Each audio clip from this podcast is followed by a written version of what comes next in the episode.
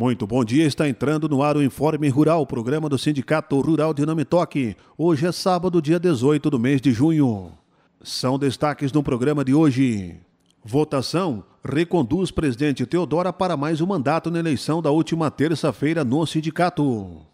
Zoneamento agrícola foi tema de encontro entre Farsul e Mapa para novas regras de aperfeiçoamento do sistema.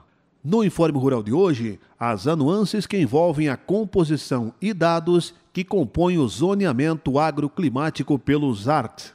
E as informações do Sistema Farsul em Campo também são destaques aqui no Informe Rural.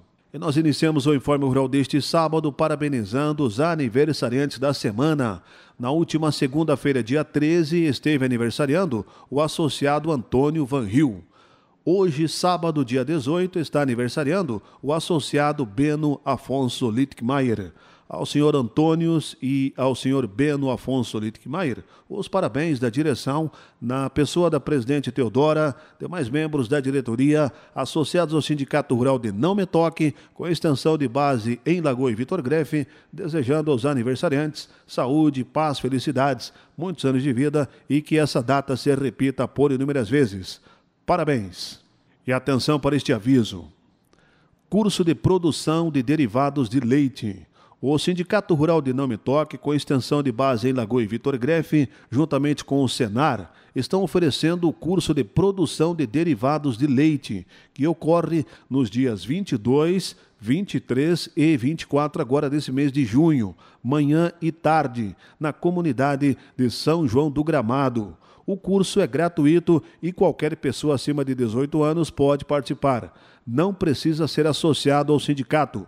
Dentre os conteúdos, serão ensinados a fabricação de queijo, nata, manteiga, requeijão, doce de leite, entre outros. Inscrições devem ser feitas até a próxima terça-feira no Sindicato Rural de Nametoque ou então pelo telefone WhatsApp 5498429 7166. Últimas vagas. E nós estamos aqui agora no Informe Rural deste sábado, já com a presença da presidente Teodora, eleita na eleição da última terça-feira para mais um mandato à frente do Sindicato Rural aqui de Namitoque, com extensão para os municípios de Vitor Grefe e Lagoa dos Três Cantos. O presidente está aqui então para agradecer os votos recebidos e todo o processo que envolveu esta eleição, bem como também trazer assuntos que foram destaques na semana no tocante à Farsul e a participação do Sindicato Rural, ela como conselheira também da atual diretoria da Federação da Agricultura do Estado do Rio Grande do Sul. Satisfação, Teodora, recebê-la aqui mais uma vez no Informe Rural. Muito bom dia e parabéns mais uma vez pela eleição. Bom dia.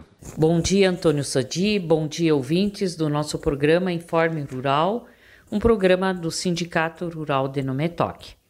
Nós queremos iniciar o nosso programa agradecendo a todos os associados que compareceram no último dia 14, quando nós tivemos o processo eletivo e em que fomos reconduzidos a mais um mandato na gestão do nosso sindicato rural. Nosso mandato então vai se estender deste ano de 2022 até 2025. Nós temos como propósitos continuarmos atuando nas defesas das questões do agronegócio, dos nossos produtores, tanto a nível municipal quanto a nível regional e também nas questões maiores, nacionais, através da nossa federação, que é a Farsul. Também pretendemos continuar aumentando o nosso quadro associativo envolvendo cada vez mais as mulheres e os jovens nos nossos trabalhos e nas nossas atividades, além de seguir com os cursos e capacitações e palestras que estamos desenvolvendo através da nossa parceria com o Senar. Capacitar as pessoas, tanto do meio rural quanto do meio urbano, eh, de forma com que a gente possa estar contribuindo socialmente com a nossa comunidade. Assim, queremos agradecer o apoio de todos e colocar o Sindicato Rural à disposição da comunidade de Nometoc. Na semana que passou, também a nossa federação, através do vice-presidente Elmar Conrad, participou de uma importante reunião eh, junto ao Ministério da Agricultura, com técnicos da Embrapa, que apresentaram sugestões de novas regras para o aperfeiçoamento do ZARC. O ZARC, que é o Zoneamento Agrícola de Risco Climático, que na última safra nós tivemos muitos questionamentos e muitos debates sobre esse zoneamento, porque com a estiagem, a seca, vamos dizer, bem grave, muitos produtores tiveram que plantar a soja fora do período do zoneamento. Então, a Embrapa apresentou sugestões de mudanças deste zoneamento e dos critérios a fim de melhorar este trabalho. É, na última safra, então 2020-21, o Brasil ele produziu aproximadamente 138 milhões de toneladas de soja em aproximadamente 40 milhões de hectares, de, de acordo com o levantamento da Conab consolidando o país como um líder mundial na produção e na exportação do grão.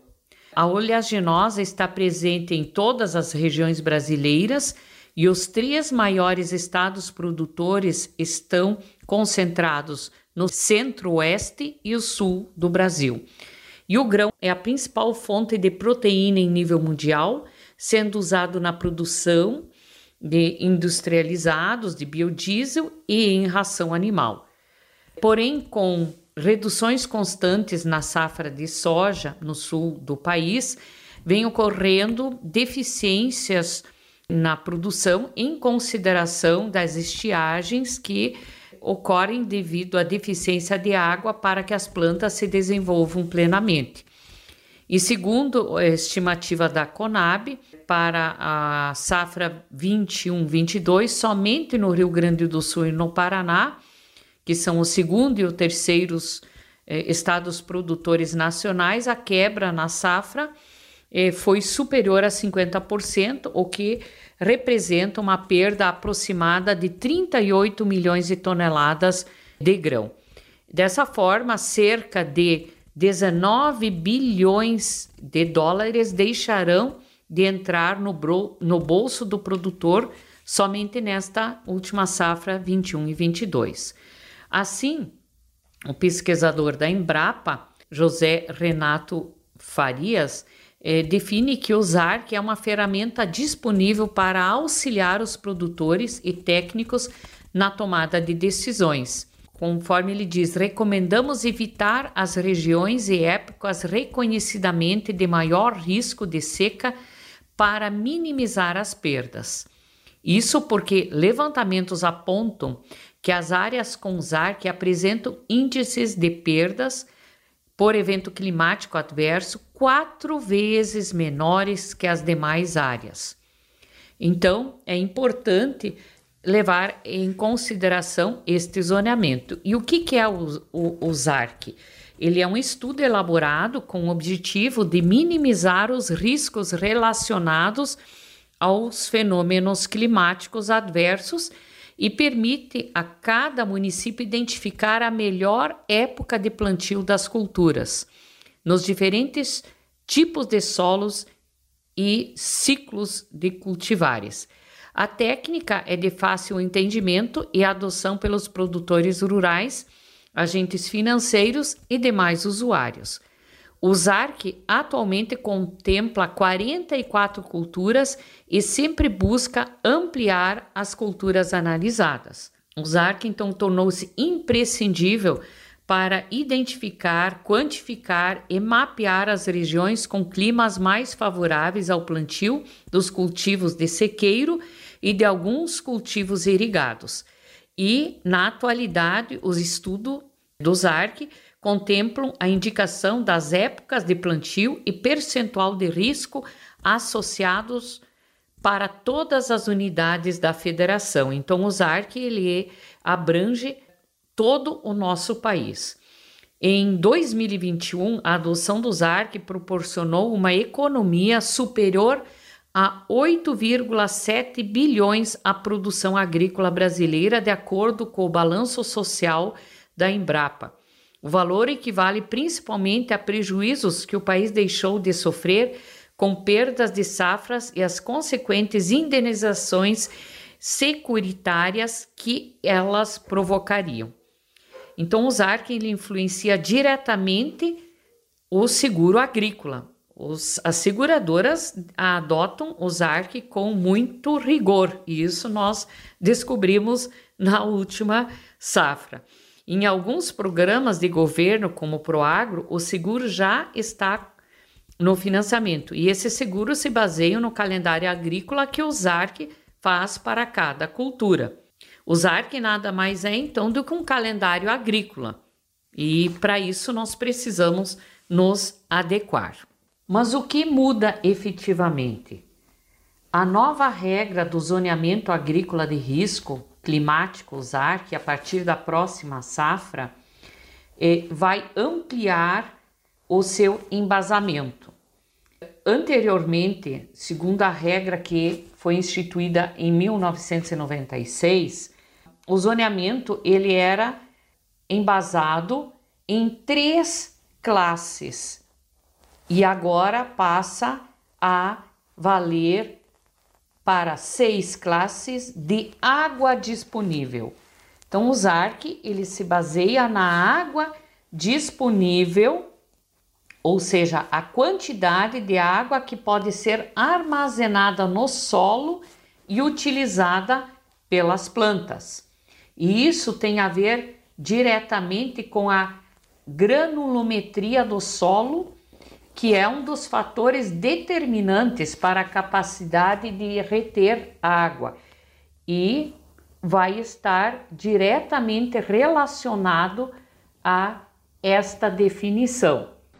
Isto associado logicamente aos teores de silt, areia e argila, que, logicamente, agronomicamente, são cálculos feitos através de fórmulas e que, então, a partir desta definição de três patamares que anteriormente eram de 0,7, 1,1 a 1,5 milímetros por centímetro de água disponível né? E agora estes fatores vão estar aumentando, abrangendo um intervalo desde 0,34 milímetros de água por centímetro de solo até valores maiores de 1,84 milímetros por centímetro de solo.